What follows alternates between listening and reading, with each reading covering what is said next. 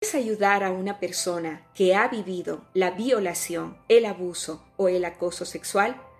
Para cada persona que ha tenido que vivir este suceso es muy traumático y es muy difícil poder expresar todo aquello que ha venido guardando durante mucho tiempo y que en este momento quiere contártelo.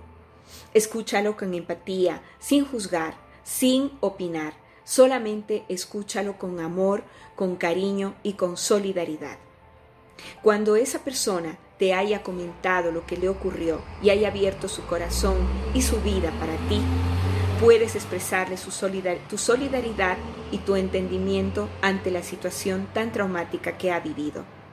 Es importante que le hagas saber que no fue su culpa, que tampoco puede en este momento continuar cargando con ese dolor y que tiene que liberarse. Y también puedes hacerle saber que estás allí para ayudarle en el momento que esa persona lo requiera.